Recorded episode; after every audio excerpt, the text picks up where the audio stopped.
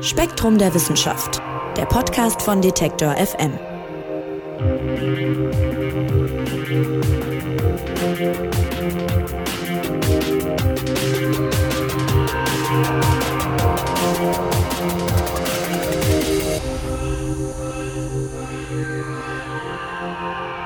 Hallo und herzlich willkommen zu einer neuen Ausgabe unseres Spektrum Podcasts. Schön, dass ihr wieder mit dabei seid.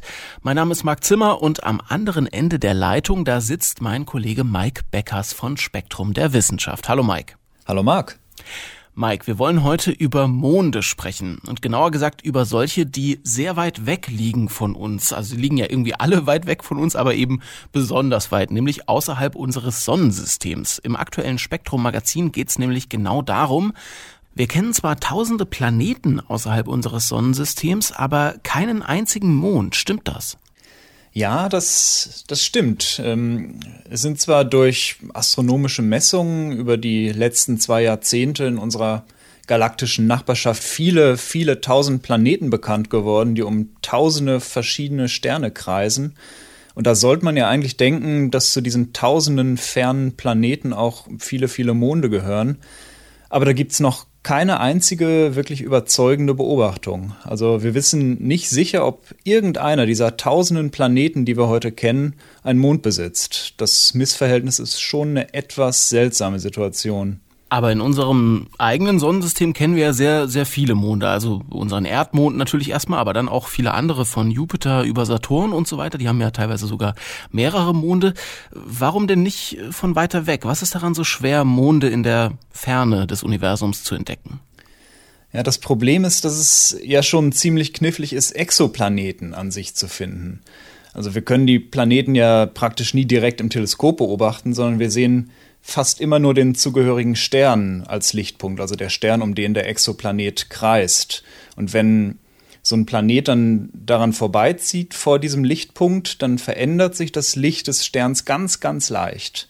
Das braucht enorm empfindliche Geräte, um das überhaupt zu registrieren und so einen Exoplaneten zu entdecken. Und wenn wir dann um diese Planeten nochmal potenzielle Monde aufspüren wollen, dann sind die nochmal deutlich kleiner als die Planeten selbst und die wirken sich entsprechend noch viel weniger auf die Lichtkurve des Sterns aus. Und um sowas zu registrieren, dafür sind unsere Instrumente dann einfach noch nicht empfindlich genug.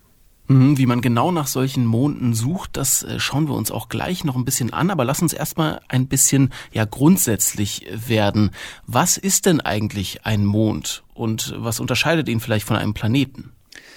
Also ein Mond ist erstmal ganz allgemein ein Himmelskörper und zwar ein Himmelskörper, der nicht direkt um die Sonne kreist wie ein Planet, sondern der sich in einer Umlaufbahn um einen anderen, größeren Himmelskörper befindet. Also das kann ein Planet sein, so wie unsere Erde.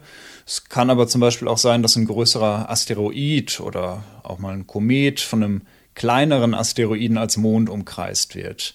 Also es geht immer darum, dass ein kleinerer Himmelskörper einen größeren begleitet. Und da gibt es dann im Deutschen auch den Begriff Trabant dafür oder im Lateinischen den Begriff Satellit. Die bedeuten beide eigentlich nichts anderes, dass es nämlich ein Begleiter ist. Also ein Mond begleitet seinen Mutterkörper bei dessen Bewegung um die Sonne. Ach krass, also so ein Asteroid oder so könnte wirklich auch einen Mond haben. Also ja, es gibt auch solche Asteroiden, die kleinere Asteroiden als Partner haben. Das ist sogar relativ häufig im Weltall. Also sehr viele Asteroiden sind eigentlich Asteroidenpaare.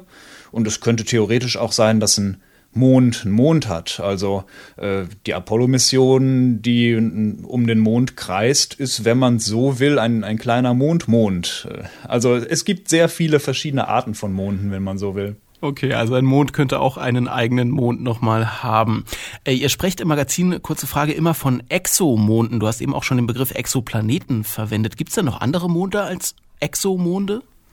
Ja, also die Abkürzung EXO, die wird in der Astronomie in dem Kontext einfach gern benutzt, um grundsätzlich zu unterscheiden, das gehört nicht zum Sonnensystem, das ist extrasolar, griechisch heißt EXO ja einfach außen. Also im Prinzip ist einfach jeder Mond außerhalb des Sonnensystems ein Exomond, so wie jeder Planet außerhalb des Sonnensystems ein Exoplanet ist, einfach um diese Grenze zwischen hier im Sonnensystem und dort drüben am anderen Stern zu ziehen. Okay. Jetzt hast du gesagt, Asteroiden können Monde haben, Monde können sogar Monde haben, aber in der Regel sind es eben Planeten, wie die Erde zum Beispiel, die Monde haben. Welche Planeten tendieren denn eigentlich dazu, solche Begleiter, solche Trabanten zu haben, oder ist das reiner Zufall?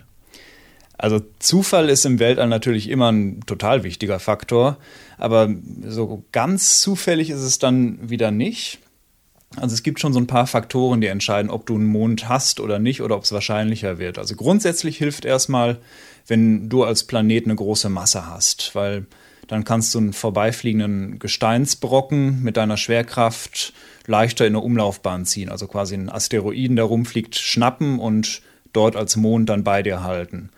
Und es, es wäre auch ganz praktisch, wenn kein anderer Himmelskörper in deiner Nähe ist, der noch schwerer ist und der dir deinen Mond dann wieder wegschnappen könnte. Also Merkur ist ja der sonnennächste Planet in unserem Sonnensystem und der hat zum Beispiel gar keinen Mond, weil da würde die Sonne sich vermutlich zu stark auswirken und wenn Merkur sich irgendwann mal einen Mond schnappen würde, würde die Sonne kommen und den irgendwann mal zu sich ziehen. Und Merkur und der Nachbarplanet Venus, also der nächstinnere zur Sonne, sind auch die einzigen Planeten im Sonnensystem, die keinen Mond haben. Das hängt sehr wahrscheinlich auch mit der Nähe zur Sonne zusammen. Und je weiter weg du von so einem großen Himmelskörper bist, desto leichter fällt es dir dann auch, äh, einen Mond zu halten. Und deswegen hat auch wirklich jeder andere unserer Planeten im Sonnensystem ein oder sogar mehrere Monde, die verschieden groß sein können. Also das sind manchmal einfach eingefangene Asteroiden. Das ist zum Beispiel beim Mars der Fall. Der hat äh, zwei Monde. Das sind einfach vermutet man eingefangene Asteroiden. Und oft sind es aber auch sehr komplexe und große Himmelskörper, die eine eigene Entstehungsgeschichte haben, die noch aus der Frühzeit des Sonnensystems kommen. Und unser Erdmond ist dann nochmal sogar was ganz Besonderes. Der ist nämlich im Verhältnis zur Erde so groß und so schwer wie kein anderer Mond relativ zu seinem Planeten. Also da gibt es eine ganz große Vielfalt und im Prinzip kann jeder Planet äh, einen Mond halten. Wie ist denn unser Erdmond entstanden? Haben wir uns den auch sozusagen geschnappt und bei uns behalten? Mm, also das ist immer noch nicht so ganz hundertprozentig geklärt, aber die führende Theorie ist, dass es äh, nicht so was Harmonisches ist wie einfach schnappen und bei sich halten, sondern das was äh, ziemlich Brutales war, nämlich dass es äh, ganz zu Anfang des Sonnensystems vor viereinhalb Milliarden Jahren einen etwa maßgroßen Planeten gab. Und der ist durchs Sonnensystem geschossen und mit dem Vorläufer unserer Erde zusammengestoßen. Das war eine gewaltige Kollision und bei der wurde der, der Erdmantel aufgerissen und gigantische Mengen geschmolzenen Gesteins sind in die Erdumlaufbahn geschleudert. Es sah bestimmt wahnsinnig spektakulär aus und dieses geschmolzene Gestein in der Erdumlaufbahn hat sich dann langsam abgekühlt und ist dann so im, im Lauf äh, der Jahrtausende immer mehr zusammengeklumpt und ist dann zu dem runden Ding zusammengeklumpt, was wir jetzt heute als Mond kennen. Jetzt haben wir nur einen Mond. Jupiter zum Beispiel, wenn ich richtig informiert bin, hat so die meisten Monde bei uns im, im Sonnensystem. Stimmt das? Wie viele hat der nochmal? Äh, genau, Jupiter ist der größte Planet in unserem Sonnensystem und hat auch entsprechend äh, wirklich die meisten Monde. Also am bekanntesten sind wahrscheinlich die vier galileischen Monde. Das sind die größten. Die hat der Galilei, deswegen heißen sie so, schon so Anfang des 17. Jahrhunderts entdeckt. Und die kann man auch mit einem guten Objektiv leicht selbst sehen, habe ich auch schon häufiger mal bei einer klaren Nacht. Äh, schnappst du dir ein Fernglas oder ein gutes Kameraobjektiv, zoomst dran und dann siehst du da vier Lichtpunkte um Jupiter. Und das sind äh, eben die vier galileischen Monde, die sind teilweise größer als unser Erdmond, teilweise ein Tick kleiner, aber so etwa in der Dimension. Aber zusätzlich zu diesen vier großen hat Jupiter noch viele weitere Monde, das sind über, über 70 weitere. Und die sind aber alle viel kleiner. Also die meisten haben nur ein paar Kilometer Durchmesser oder ein paar Dutzend Kilometer. Aber die Entstehungsgeschichte von diesem ganzen Mondsystem um Jupiter ist eine ganz andere als jetzt beim Erdmond beispielsweise, weil Jupiter eben so groß und massereich ist, äh, ist es fast so ein bisschen wie ein, wie ein eigenes Sonnensystem. Also Jupiter hat von dem ursprünglichen Staub, der ja um die junge, ganz junge Sonne war, und aus dem die Planeten und Monde alle hervorgegangen sind. Aus diesem Staub hat Jupiter ganz viel direkt erstmal an sich gerissen. Und ähm, was Jupiter so einmal an sich reißt, das lässt er nicht mehr los. Deswegen gab es um Jupiter so eine Scheibe aus Staub und Gestein. Und äh, aus dieser Scheibe sind wahrscheinlich die großen galileischen Monde hervorgegangen. Und dann hat sich Jupiter natürlich noch äh, mit seiner Masse einige Asteroiden geschnappt und so im Lauf äh, der Geschichte des Sonnensystems sein eigenes äh, großes Mondsystem gebildet. Bei Saturn war das dann auch ganz ähnlich. Der ist ja nicht ganz so groß wie Jupiter, aber auch ein Riesenplanet. Und die sind beide sowas wie Mini-Version eines normalen Sternsystems, wenn du so willst.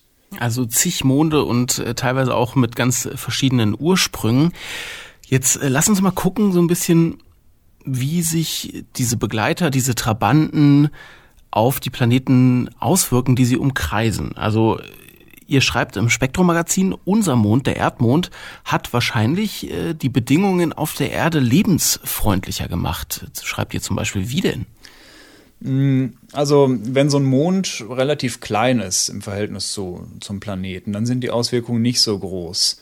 Aber bei der Erde, ich hatte es ja schon erwähnt, ist der Mond vergleichsweise massereich und entsprechend äh, ist er für uns, für die Erde ziemlich wichtig. Also wir erleben es ja alle, Ebbe und Flut, wissen wir aus der Schule, werden von dem Mond hervorgerufen, mit hervorgerufen. Und das liegt alles an der vergleichsweise großen Masse. Und was der Mond auch macht mit der Erde, ist, dass er die Erdachse stabilisiert. Die Erdachse, die liegt ja leicht geneigt zur Sonne. Und das tut sie schon äh, seit vielen, vielen Erdzeitaltern ziemlich stabil. Also wir müssen nicht befürchten, dass eines Tages die Erdachse kippt und dass die Arktis dann plötzlich direkt in Richtung Sonne zeigt und die Sahara einfriert und, und die Tropen einfrieren. Und das liegt auch mit am Mond. Also der kreist ja um die Erde und äh, zieht so ein bisschen an der Erde und stabilisiert die Erdachse, so wie wenn du einen schweren Kreisel hast, den du immer wieder so ein bisschen leicht andrehst und so aufrecht hältst. Und äh, ja, so eine Stabilität von den Klimazonen, die ist äh, für die Entwicklung von höherem Leben zumindest sicher vorteilhaft. Also ganz im, im Kontrast dazu äh, hat Mars ja nur ganz kleine Monde. Und wir wissen, dass die Achse vom Mars über Jahrmillionen immer mal wieder ganz stark gekippt ist.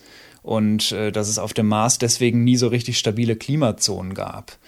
Also so ein Mond, wie wir ihn haben, kann schon sehr stabilisierend auf die ganzen klimatischen Verhältnisse wirken und dadurch auch gerade erst höheres Leben vielleicht ermöglichen.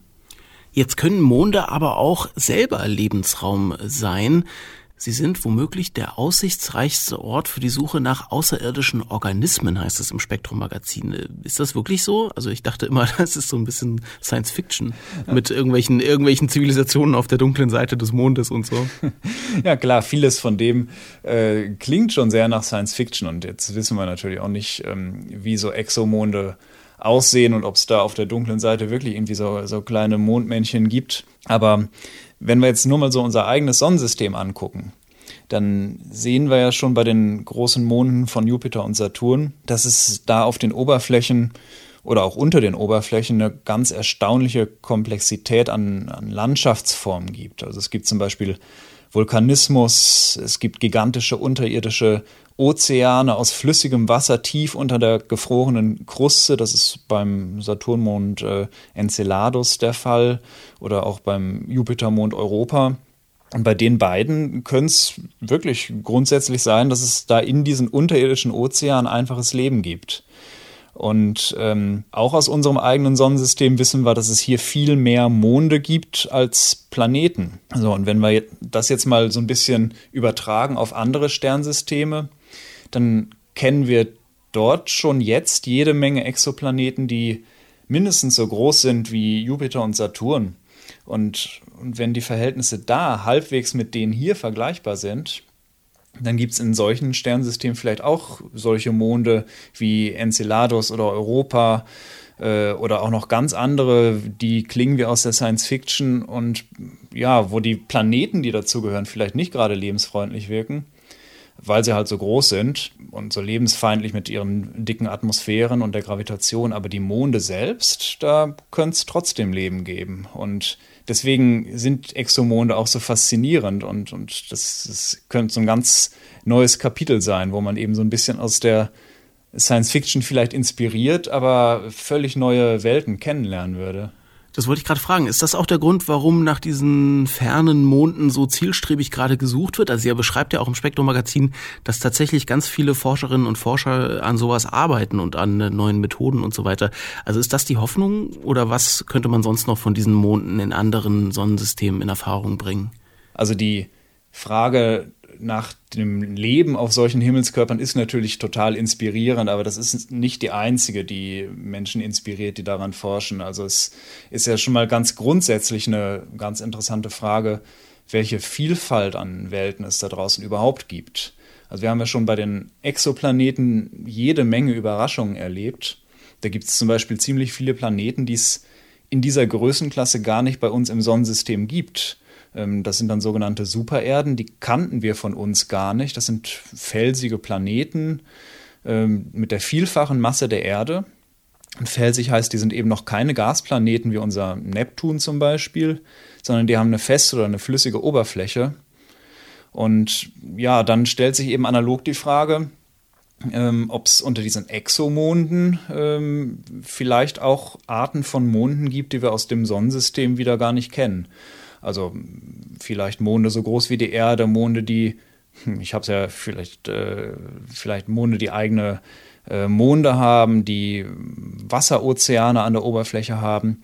Also äh, es könnte da nochmal eine, eine ganz eigene Vielfalt an Welten geben. Und ähm, ja, die könnten uns dann eben wieder helfen, so ein bisschen unser eigenes Sonnensystem einzuordnen und zu gucken, wie besonders sind wir eigentlich? Wie wirkt das im kosmischen Kontext unser eigenes Sonnensystem. Und das ist dann wieder jetzt auch jenseits von Science Fiction einfach wahnsinnig interessant aus wissenschaftlicher Sicht, um zu gucken, wie hat sich unser Sonnensystem gebildet, wie haben sich andere Sternsysteme gebildet, was sind die Unterschiede, was können wir da für uns daraus lernen. Und wie sucht man denn jetzt überhaupt nach so weit entfernten Monden? Du hast ja vorhin schon angedeutet, das ist nicht so leicht, weil die nun mal von uns aus betrachtet dann doch sehr kleine Punkte sind. Genau, also im Prinzip satteln all die Methoden, mit denen man nach Exomonden sucht, auf genau den gleichen auf, ähm, die wir schon benutzen, um Exoplaneten zu finden. Also das ist vor allem diese Transit-Methode. Da schaut man auf die Helligkeitsänderung des Sterns, wenn ein Planet aus unserer Sicht genau davor vorbeizieht. Und wenn dieser Planet dann noch einen Mond hat, dann könnte es sein, dass der Mond seinerseits den Stern noch mal ein bisschen extra verdunkelt. Also dann gäbe es nicht einen Helligkeitseinbruch, sondern zwei, einen großen für den Planeten und einen kleinen für den Mond in einem leichten Abstand. Also selbst wenn der Mond selbst keine eigene Verdunklung verursacht, kann man mit dieser Methode immer noch, äh, immer noch nachgucken.